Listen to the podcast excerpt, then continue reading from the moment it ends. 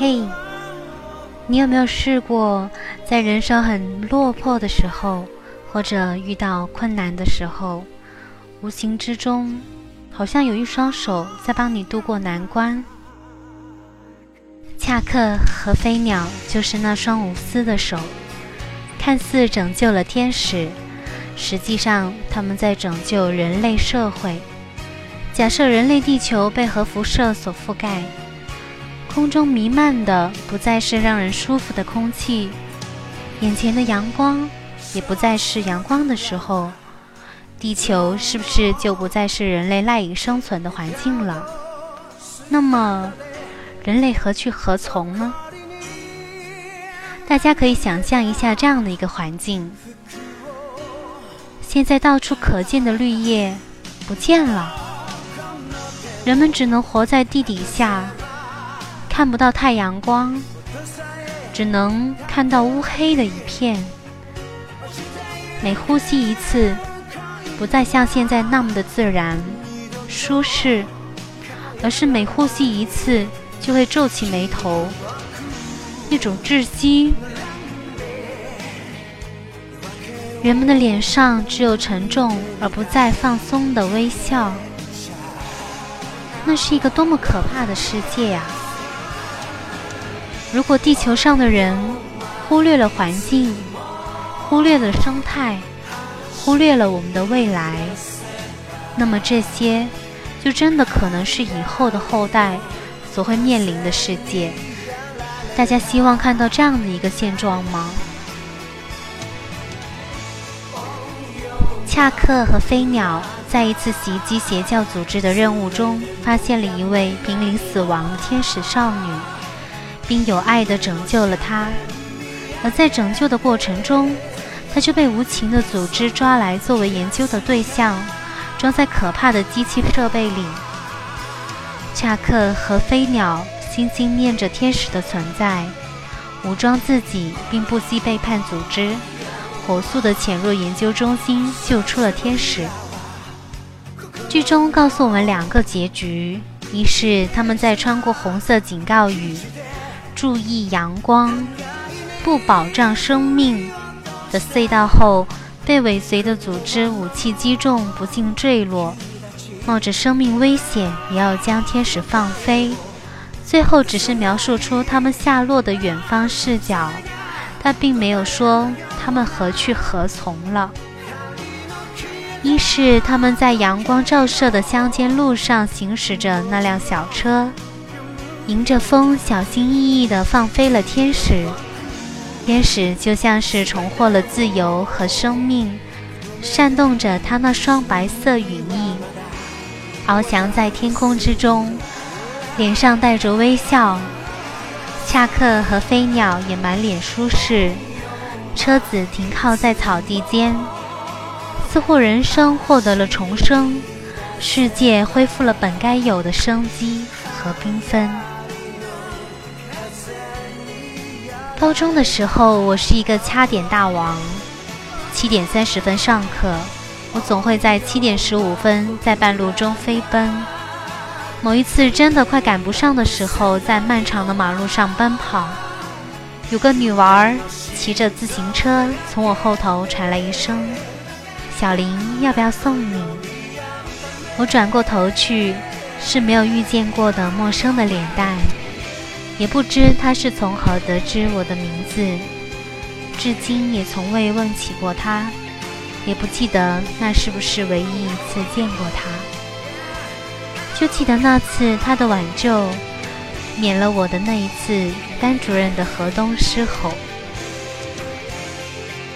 毕业后某一次在广州搭地铁，嗯。好像是要奔赴天河客运站和室友一起回母校领毕业证。晚上十一点多了，不熟悉地铁的营运时间，中途转车的时候，很遗憾错过了最后一班车。陌生的地方，陌生的人群，无意中跟着从同一辆地铁下来的男孩一起往前走，也并没有特意跟随。后来发现都要去同一个方向，但是不同地点，就一起拼车了。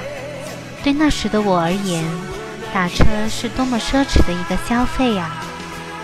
没有其他的选择，也不知道怎么的就坐上了车。中途蛮害怕的，也不知道什么时候到了男孩要去的地点。他下车后跟着我说：“安心坐车，车费我已经付过了。”然后就潇洒的走了。直到最后，我还是一脸蒙圈。一路上不是很友善，又显得不是很靠谱的司机，让我提心吊胆了一路，却也因为男孩的雪中送炭而安了一半的心。我想说的是，当人人都用一颗慈善和感恩回馈社会的心来对待人和环境的时候，这个社会就会充满爱，充满希望，也就不会再出现像这部影片里面的天使这么美好的存在，都将失去。这是一件多么可怕和令人绝望的事情啊！当你呼吸的时候，感受到呼吸的空气。从鼻腔疏散到四肢，全身心的细胞都放松和舒畅的时候，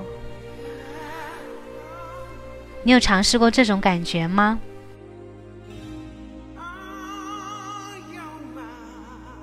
给心灵注入阳光，给这个世界放飞希望，我们一起肩并着肩，微笑着呼唤：On your mark。这部、这首宫崎骏唯一的一部 MV 音乐短片，送给你。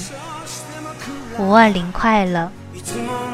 我是一慧，有你知道的，有你不知道的，我在动漫解剖院等着你。下期见。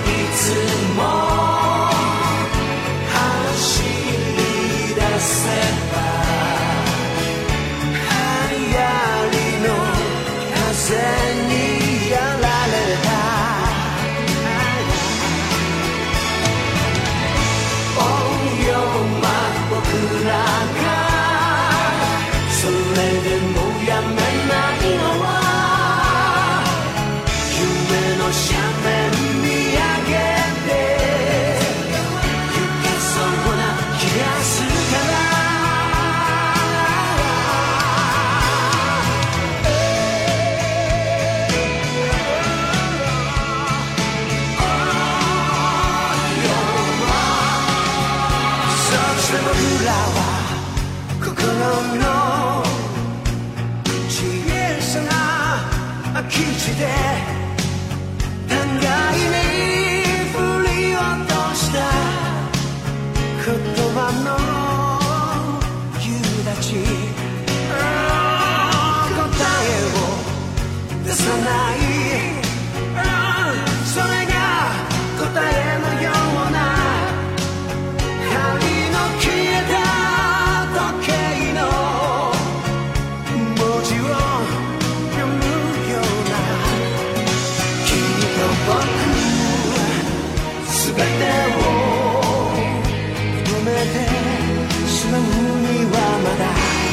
若すぎ